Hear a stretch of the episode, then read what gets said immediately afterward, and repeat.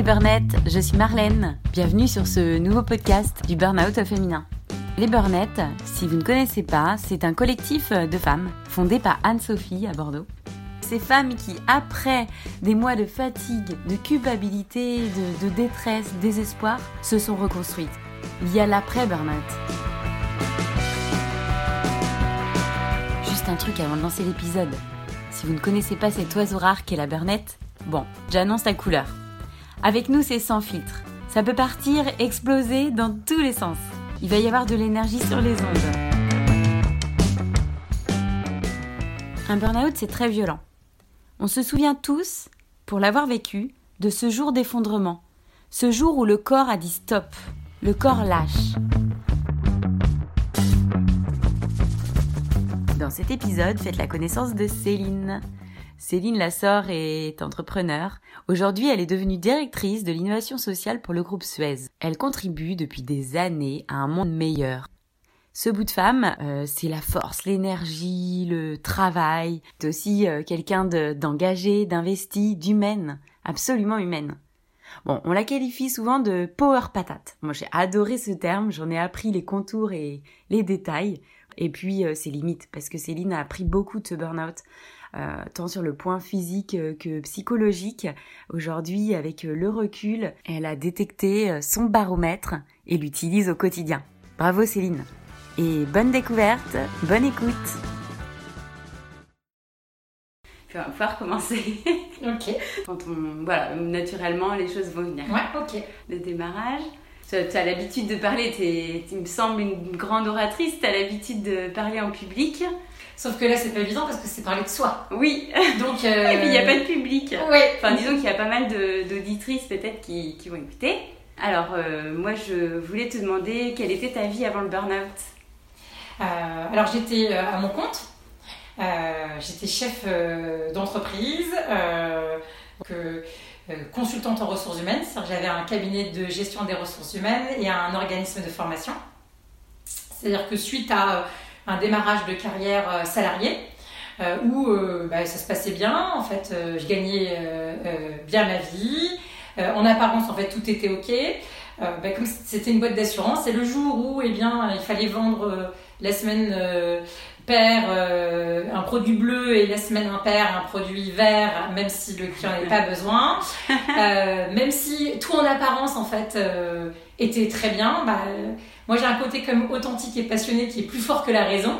Donc j'ai abandonné en fait un poste qui était ouais, très sympa et surtout rémunérateur pour me dire bah non, je me mets à mon compte. Je m'étais toujours dit que je me mettrais à mon compte. Et puis finalement, bah, je l'ai fait. Donc euh, avant le burn-out, bien j'étais dirigeante de mon entreprise et euh, j'avais en fait euh, trois salariés. D'accord, bravo. T'avais quel âge? Euh, donc j'ai fait mon burn-out euh, parce qu'il il s'est fait en deux phases. La première en fait en 2013. Donc j'ai 43 ans. Voilà, donc euh, oui, ça, ça fait en fait euh, 7 ans que je l'ai fait. Donc je vous laisse faire le calcul. Ouais.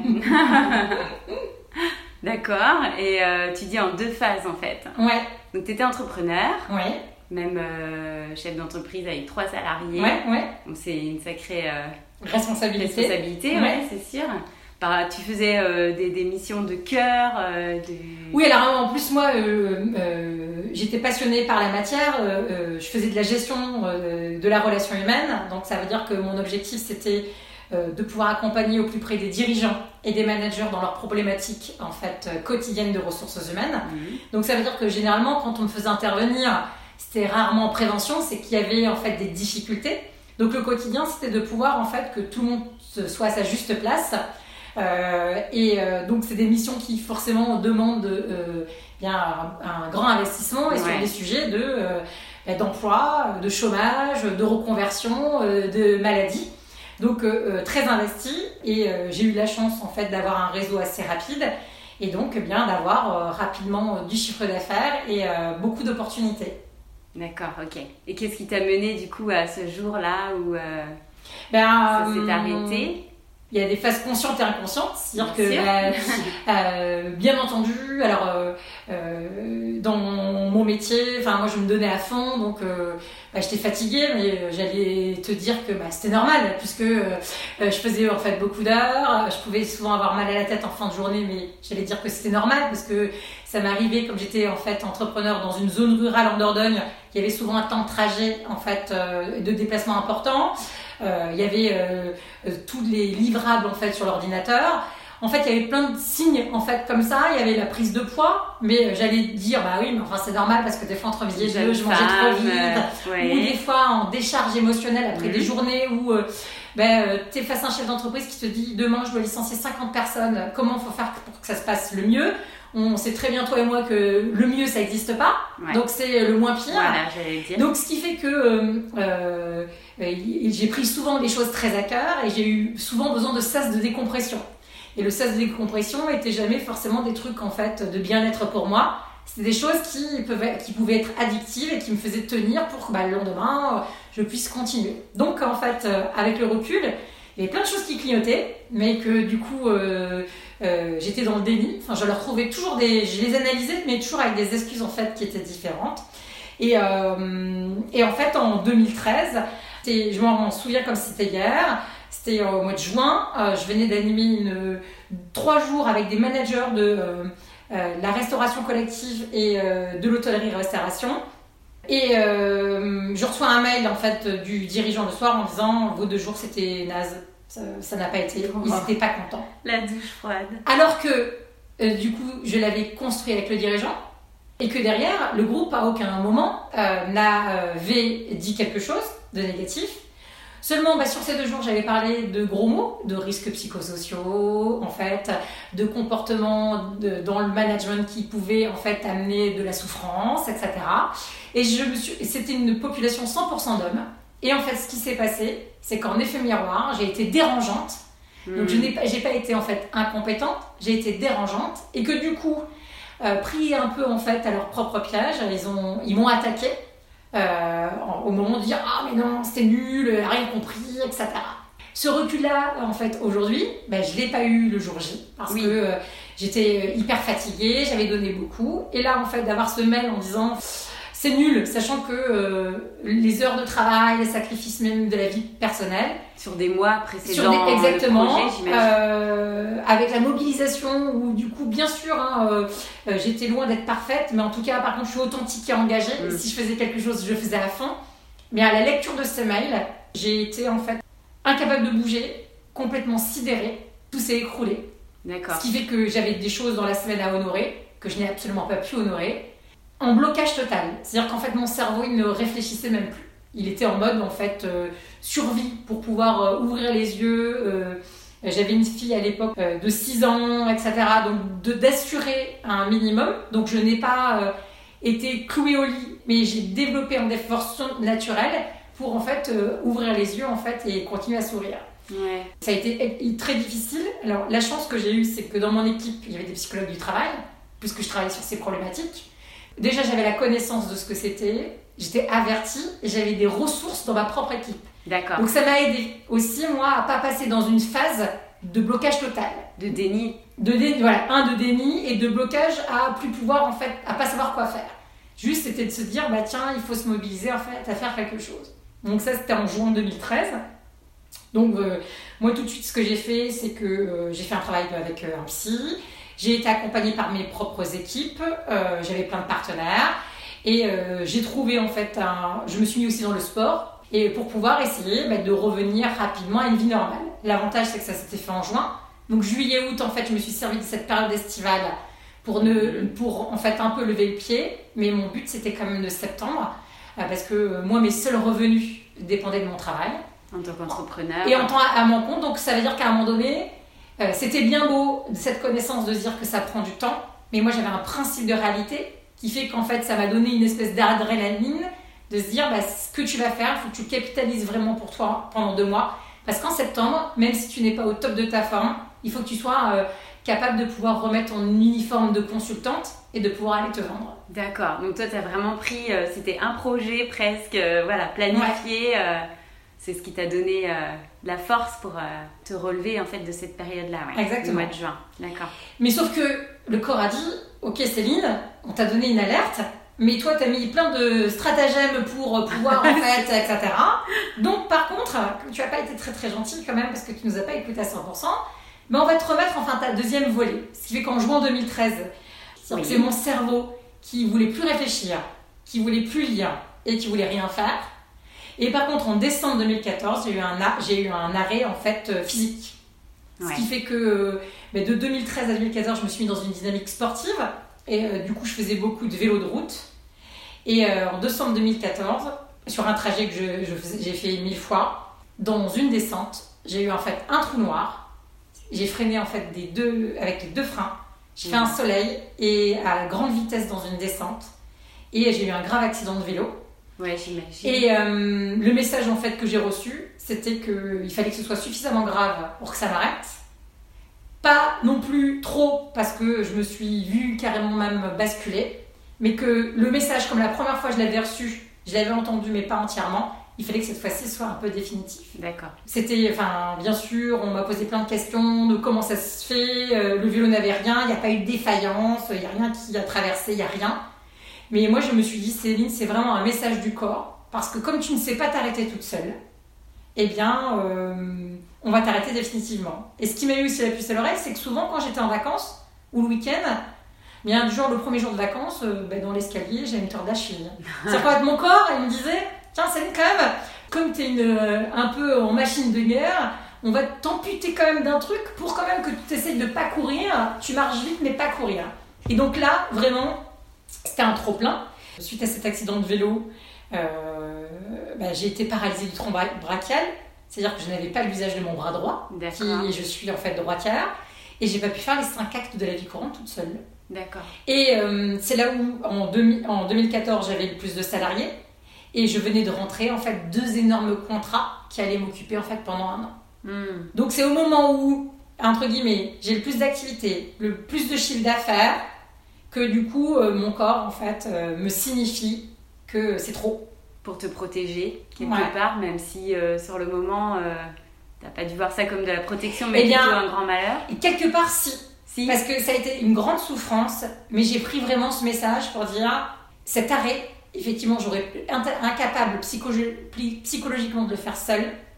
Donc, si je l'ai pris en fait positivement grâce à cet accident, j'ai été passée au fait au scan total parce que je suis tombée sur la tête. Ce jour-là, j'avais pas mon casque. J'étais défigurée du côté en fait droit. Et en faisant un scan, total, euh, en fait, on s'est aperçu que euh, j'avais une tumeur au rein. Et ce qui fait que euh, six mois après, une fois que ma rééducation était finie, je me suis opérée du rein. Et que ce type de tumeur, si vous ne le voyez pas avec un accident, quand on le voit, généralement, c'est beaucoup trop tard. Donc cet accident-là, moi, il m'a mm. sauvé la vie. Ouais, exactement. Et à, et, et, à, deux titres. D'accord, c'est incroyable. Hein, c'est un sacré parcours de vie là. Ben oui, c'est vrai qu'en y repensant, on est en 2020. Euh, ouais. Il y a 7 ans. Mm. Mm, il y a 7 ans, ouais. Donc la Céline d'avant, la Céline d'après. euh... Il y a eu un reparamétrage euh, après cet accident de vie, 16 accidents de vie finalement. Euh, il y a dû y avoir un reparamétrage pour que tu deviennes Ouais, mais sauf que, sauf que, du coup, euh, le reparamétrage, il est toujours en cours.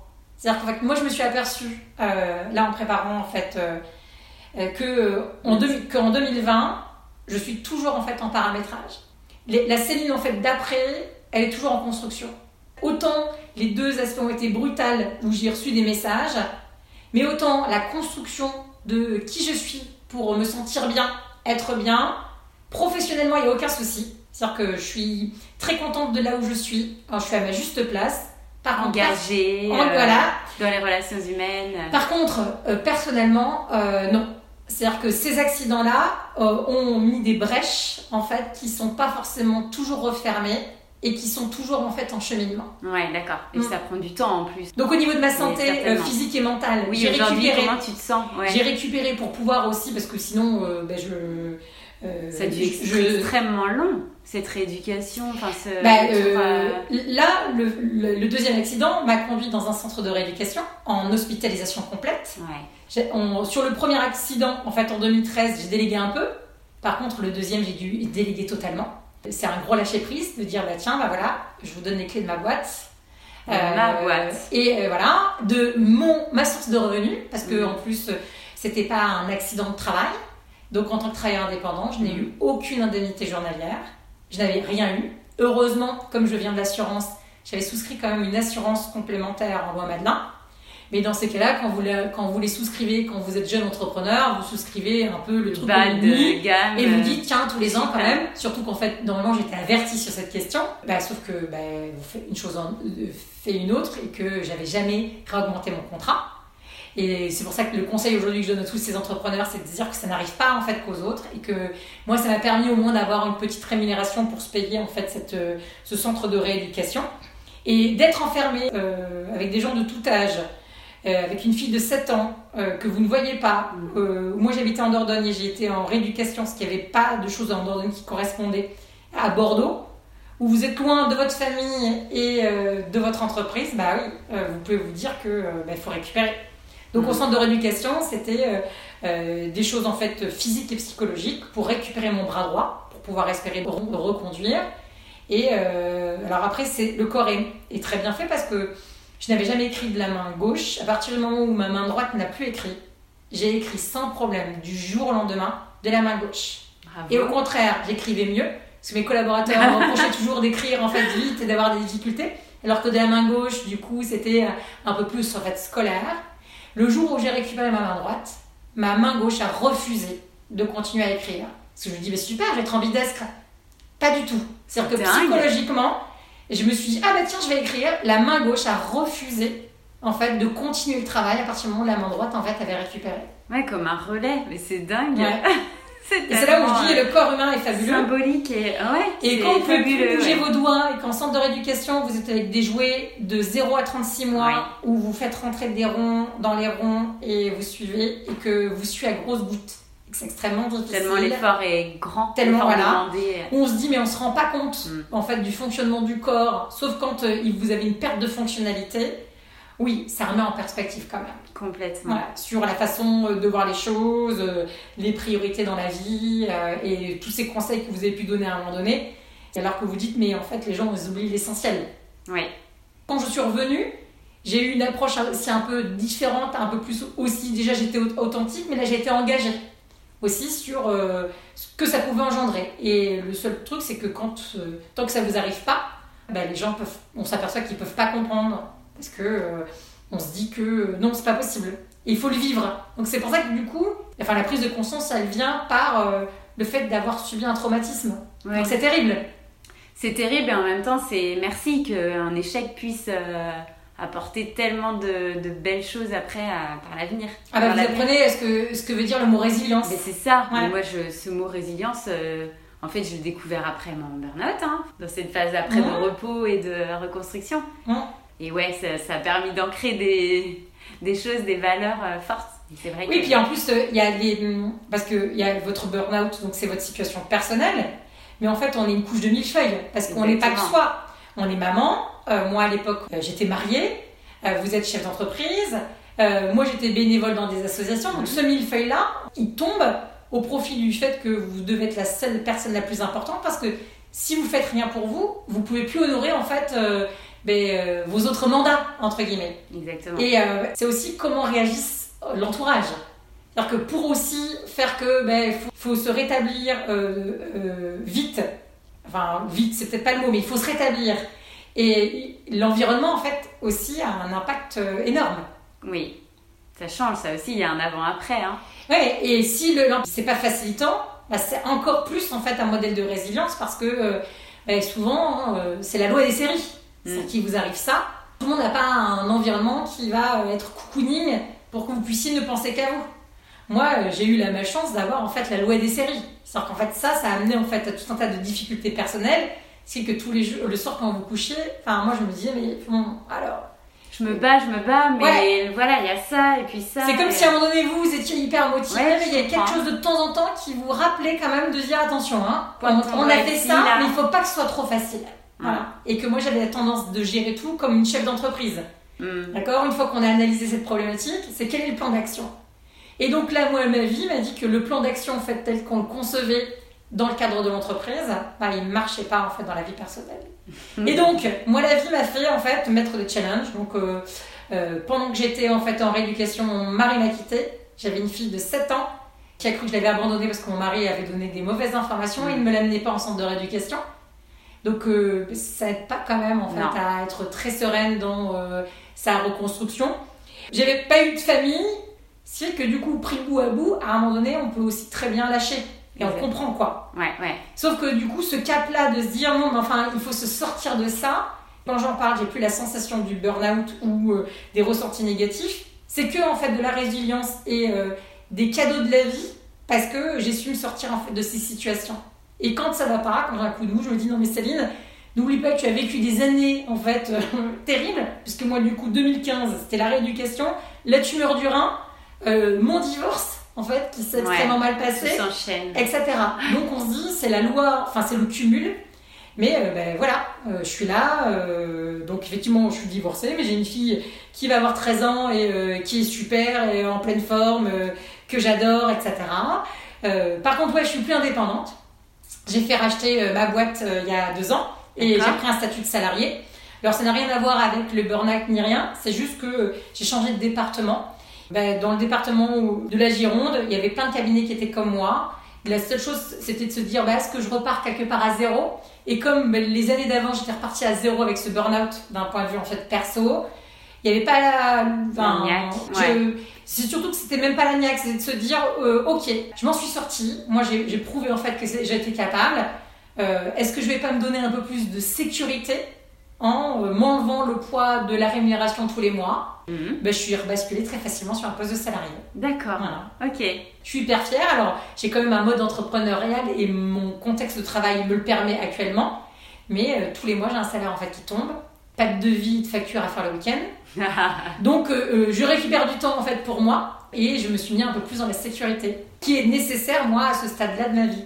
Et l'entrepreneuriat n'est pas si loin que ça. Et l'entrepreneuriat n'est pas si loin que ça puisque j'accompagne une centaine d'entrepreneurs en fait par an. Euh, donc de demandeurs d'emploi, de gens en reconversion qui vont créer leur propre emploi. Donc quelque part, c'est aussi une vie par procuration, c'est aussi de, de pouvoir... Je m'investis dans leur boîte comme si c'était la mienne, dans le sens où, euh, bien sûr, je reste à ma place, mais je sais en fait ce qu'ils traversent. C'est beaucoup d'entrepreneuriat féminin. Et parmi ces femmes, ben, il y en a plus de 50% qui ont fait un burn-out. Mais oui, c'est ça, c'est ce qui paraît. J'ai cumulé en fait l'expérience. Donc, un, euh, ben, mon obédience, ma formation qui me permet de faire ce métier. Deux, le fait que j'ai été pendant plus de 10 ans à mon compte. Mhm. Et en plus que j'ai subi un burn-out. Donc, je me dis, ça accentue pour moi ma légitimité à les accompagner. J'ai développé un don de voyance, ce qui fait que euh, ce que je ne voyais pas pour moi, je le vois en fait très clairement pour les autres. Et ça veut dire que du coup, dès qu'il y a des indicateurs en fonction de personnes qui euh, parlent ou parlent pas, en fait, Parle ou parlent pas bah, Parlent, parce qu'ils vont dire Oh, bah tiens, Céline, ça c'est difficile. Ou ceux qui parlent pas, mais le corps en fait veut dire autre chose. D'accord, la communication non verbale. Ouais, euh, bah, je, je. Tu détectes. Je détecte. D'accord. Et donc, du coup, ça me fait extrêmement plaisir de dire que est-ce que j'ai pas pu faire pour moi ou ce qu'on n'a pas fait pour moi à un moment donné? Parce que mon entourage, à part professionnel, n'était euh, pas du tout sensibilisé à ça et n'a pas été forcément euh, aidant. Eh bien, c'est un peu, je suis un peu le Robin des Bois de ça pour que euh, les gens puissent se reconstruire euh, le plus euh, facilement possible. Ouais, mais disons, ça en fait des multiples casquettes. Ouais. Euh, c'est incroyable parce mais que tout est réuni dans ton projet. ouais, c'est comme si c'était une vocation. C'est ça, exactement. Mm. Mm. C'était fait pour toi ce job. Exactement. C'est pour ça que quand la question de est-ce que je vais bien professionnellement, ouais, je vais très bien. Ouais, est-ce que vraiment je me sens utile et tu as utilisé ta force de résilience pour, euh, faire bénéficier à tous ces porteurs de projets aujourd'hui. Euh. Et ce qui fait que des fois, euh, donc je parle jamais de ma vie personnelle, sauf si à un moment donné, je, je sais que ça peut être un levier pour certains. D'accord, que tu sens ou être inspirant. fragile. Ou, voilà. Au premier abord, tout le monde me dit Ouais, non, Céline, elle n'a jamais de problème. La warrior. Elle est, toujours. Con... de toute façon, elle n'a pas besoin d'aide. Et c'est elle qui aide. C'est ça. C'est elle qui aide. Mais Sauf que quand même, je vais leur dire à un moment donné que ma posture fait que quand vous faites accompagner par des gens, c'est important la personne qui vous accompagne. Donc si j'arrivais tous les matins en disant mes problématiques, en faisant la tête, etc., ça serait pas pareil. Hmm. Donc j'ai un uniforme qui m'aide aussi à vivre, hein, qui m'a permis en fait eh bien d'avancer, mais il n'empêche quand même que euh, je peux avoir certaines fragilités et que je montre si à un moment donné les gens puissent dire bah oui, mais vous ne pouvez pas comprendre vos nos problématiques. Bah, les problématiques financières, tu peux pas comprendre. Des problématiques en fait personnelles, de difficultés, tu peux pas comprendre. Donc c'est là où du coup, je dis qu'il y a pour moi il y a deux choses. Il y a ce que tu veux donner comme image de toi et ce que derrière la vie en fait a fait et qui fait que les gens qui connaissent les deux en fait volets vont comprendre derrière ces multiples casquettes et euh, cette façon, euh, cet état d'esprit. Et puis c'est vrai que bah, le fait d'être passé par euh, cette case burn-out et puis toutes les difficultés que tu as pu rencontrer il y a de nombreuses années mmh. développe des, ouais, des dons de voyance, comme tu disais, mmh. ou des, des, espèces de réflexes physiologiques et... Ouais, de survie, tu vois. C'est-à-dire que moi, le burn-out, ça m'a donné quoi? Un kit de survie, j'aime beaucoup cette notion. des outils, le kit de survie. Ce qui fait que là où je suis pas contente de moi, ou ben, certains en fait demandent après, oui alors du coup, euh, tu as changé des habitudes ou tu as certaines... Euh, euh, t'en as tiré en fait des conclusions ou tu t'es fait des promesses. Ouais, là où je suis pas contente, c'est que je m'étais fait des promesses parce qu'avec mon bras droit qui marchait plus, je m'étais dit, Céline, si tu arrives, tu vas te mettre au piano. Et c'était donc ça à la fin de la rééducation, donc c'était fin 2015, puisque ça a duré quand même très longtemps. Et je, on est en 2020, donc 5 ans après, je me suis toujours pas mis au piano. Donc là, je suis à un côté quand même qui n'est pas content parce que c'était une promesse que je n'ai pas tenue. Euh, et, donc, c'est de cette boîte à outils, mais c'est de se dire que euh, c'est jamais fini, quoi. Ouais. Voilà. C'est-à-dire que je vais, moi, dans mon cadre actuel, parce que ça n'a pas changé mon rythme de travail ou ma façon de m'engager, c'est juste qu'effectivement, mon corps, je sais à un moment donné, qu'est-ce qui va déclencher éventuellement euh, des difficultés ou de l'épuisement professionnel. Donc mhm. ça, c'est OK. Des limites. Mais après, dire que j'ai trouvé une super formule magique pour avoir des petits instants de bonheur, d'être bien, etc. ouais, non. On n'y est pas encore. On n'y est pas encore. Mais ça, c'est un, ouais, ça, c'est un parcours de vie aussi. Mhm. Mais voilà. Mais c'est pas inatteignable, heureusement. Non. Et puis moi, c'est sortir de ce cadre du travail où on se dit, quand on vous appelle pour une problématique, la personne qui vous appelle, elle n'a pas envie non plus que ça dure en fait pendant longtemps. Donc c'est de mettre en place des actions qui soient rapides. Et là de se dire, ouais ok, là c'est pareil. Il faut vraiment prendre du recul en disant, mais euh, le corps humain, euh, le la psyché, euh, les histoires de vie, son expérience aussi, son enfance, etc., fait que ça, ne peut pas s'adapter comme ça. Oui, c'est ça. Hein Donc c'est euh, moi des outils qui marchent bien pour les autres, c'est de dire que c'est pas parce qu'ils marchent pour les autres qu'ils marchent forcément aussi pour toi. Donc ça te demande sans arrêt de pouvoir en fait faire de l'introspection pour savoir où tu en es aussi euh, avec ces outils. Ouais. Mm. Et euh, si on peut revenir à ton projet professionnel actuellement, là, ton poste, je sais pas si on peut le nommer. Tu es responsable du laboratoire hein d'innovation sociale du groupe Suez. D'accord. Et du pôle entrepreneuriat pour la France. Et du coup, ça s'appelle la Maison pour rebondir. Oui, alors c'est un programme Maison pour rebondir. D'accord. Mais c'est la direction de l'innovation sociale du groupe Suez. D'accord, ok. On est intégré directement à la direction des ressources humaines du groupe Suez. On est l'innovation sociale, donc c'est de pouvoir avoir un impact emploi sur les territoires là où on est présent. Mm. Donc là, en 2019, c'est 127 euh, créations d'entreprises que j'ai accompagnées. D'accord, bravo. tu peux être fière. ouais, mais je suis très fière, vraiment. Euh, D'ailleurs, tu as accompagné un projet intéressant, en toute objectivité, celui des Burnett. Exactement. Donc celui d'Anne-Sophie. En fait, tu as accompagné Anne-Sophie Vive euh, dans la création de son et entreprise. Que, voilà, à partir du moment où elle a été accompagnée, même si euh, l'accompagnement collectif est fini, je peux la continuer en fait à vie éternelle parce que euh, du coup, c'est important aussi de suivre l'évolution des projets.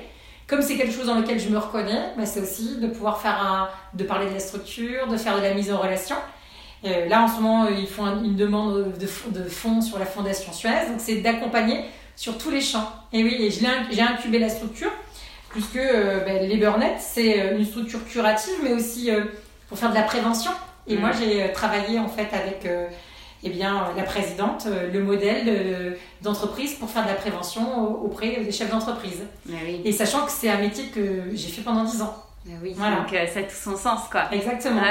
la boucle est bouclée. Un, déjà, c'est un super projet. Sophie, c'est une super personne.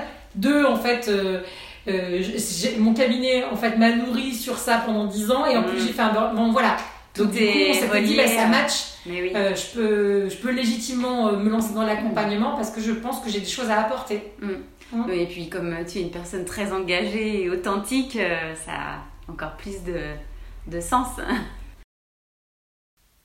alors, petite pause dans cet épisode.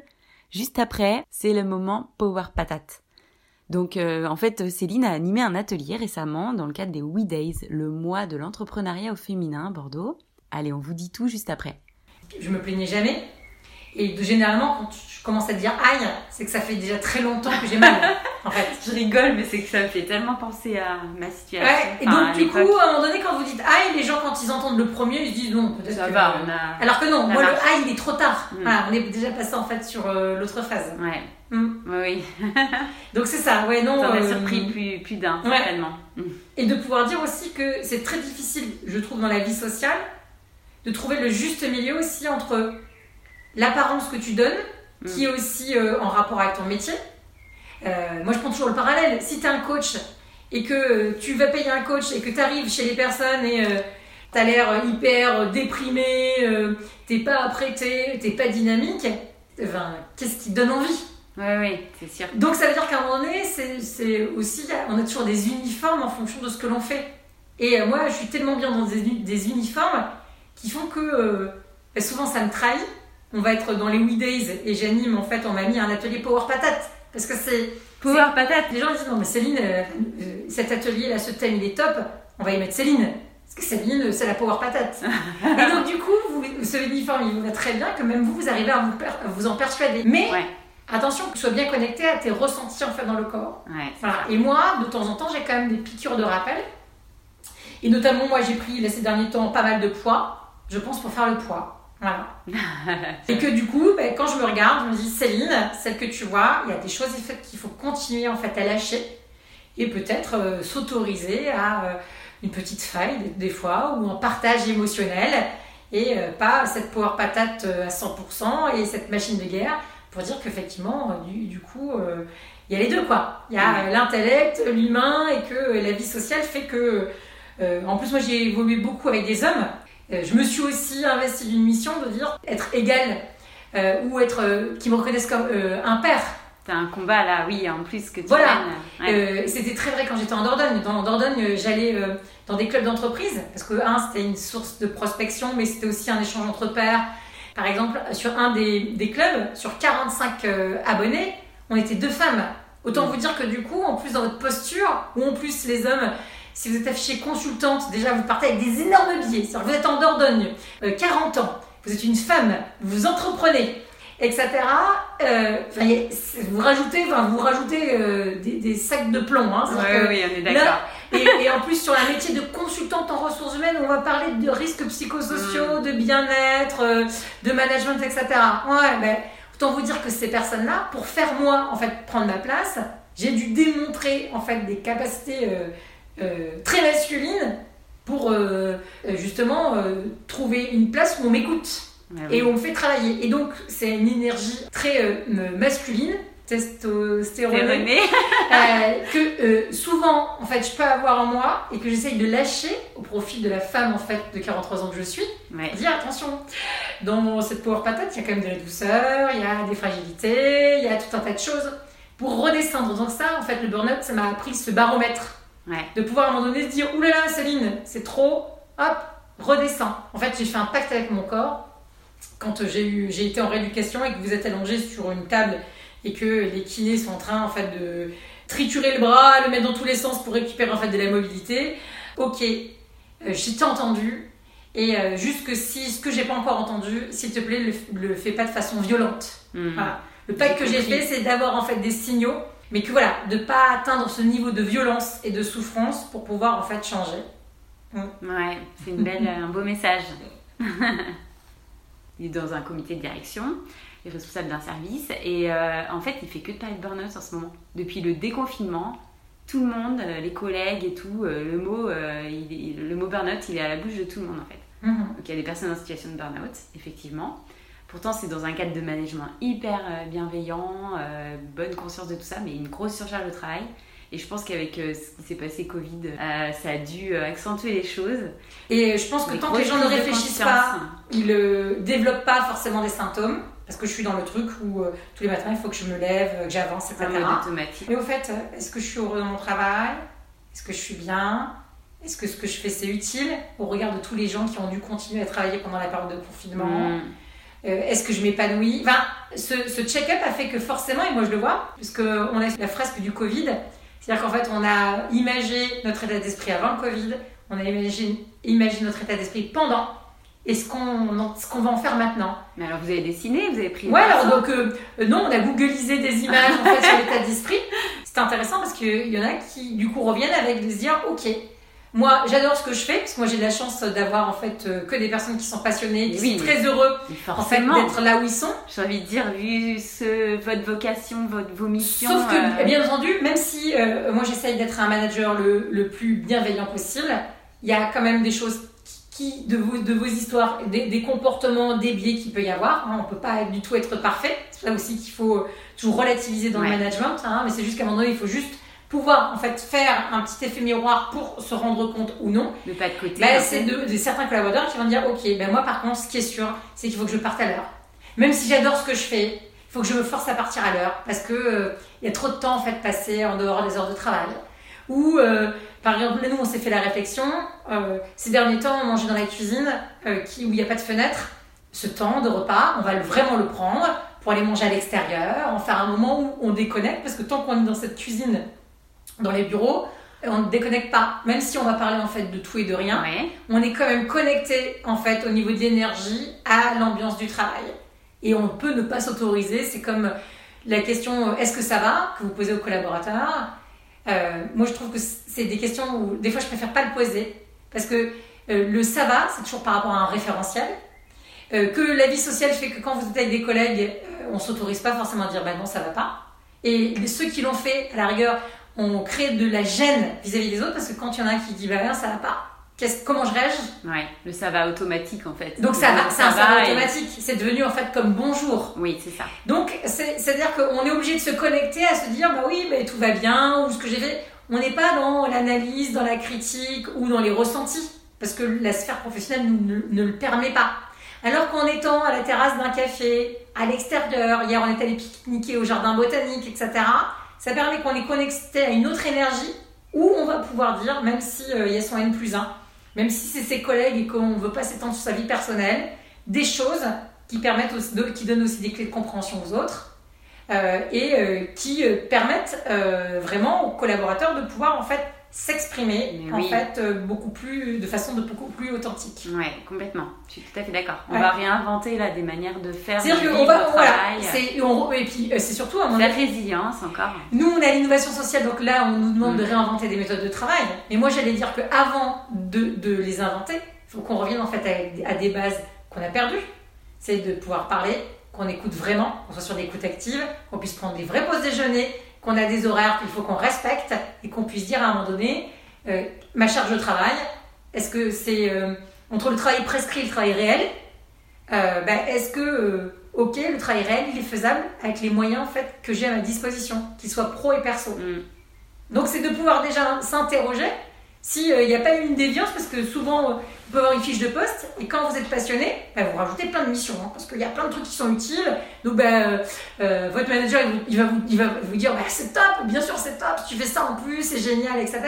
Sauf qu'à un moment donné, l'activité, elle est des fois multipliée par deux entre ce qui est en fait prescrit et que le travail réel, on n'arrive pas en fait à le mesurer parce que c'est la personne qui elle-même veut s'investir de quelque chose et qui est son moteur, mais qui se met en fait totalement en danger. Ouais. Mm. Ah c'est le cas de pas mal de femmes victimes de burn-out aussi. Exactement. Il ne s'agit pas que de harcèlement. De... Non, c'est qu'on se rend pas compte qu'à un moment donné, les difficultés que j'ai pu avoir à mes parents, mon travail, ça a été en fait ma bouée de sauvetage. Donc moi, euh, je peux des fois en fait euh, arriver sur de la boulimie du travail parce que c'est la sphère stable en laquelle j'ai confiance et qui me fait du bien. Seulement à un moment donné, ma conscience à aujourd'hui fait que ça ne doit pas être en fait le seul moteur. Voilà. Donc le bilan du burn-out, c'est ça aussi. C'est-à-dire que c'est pas le seul moteur. Donc il faut se trouver en fait d'autres moteurs. Donc soit ils sont autour de vous, il faut juste leur donner un peu plus d'importance. Soit s'il n'y a rien d'autre, il faut euh, bah, passer son temps à pouvoir chercher et euh, à explorer qu'est-ce qui pourrait faire un peu la balance. Mm. Parce que les gens qui perdent leur travail et qui n'ont que le travail, eh bien, on se retrouve dans, euh, dans un état en fait de souffrance euh, atroce. Ouais, ah ouais. Bah, mm. Comme euh, là le confinement, l'annonce de confinement qui a pu être si perturbant pour euh, certains travailleurs, mm. moins pour d'autres. voilà, ouais, complètement. C'est le retour, le, retour à l'équilibre en fait, vie pro, vie perso. Exactement. merci Céline pour toutes ces confidences. Je suis ravie. Merci.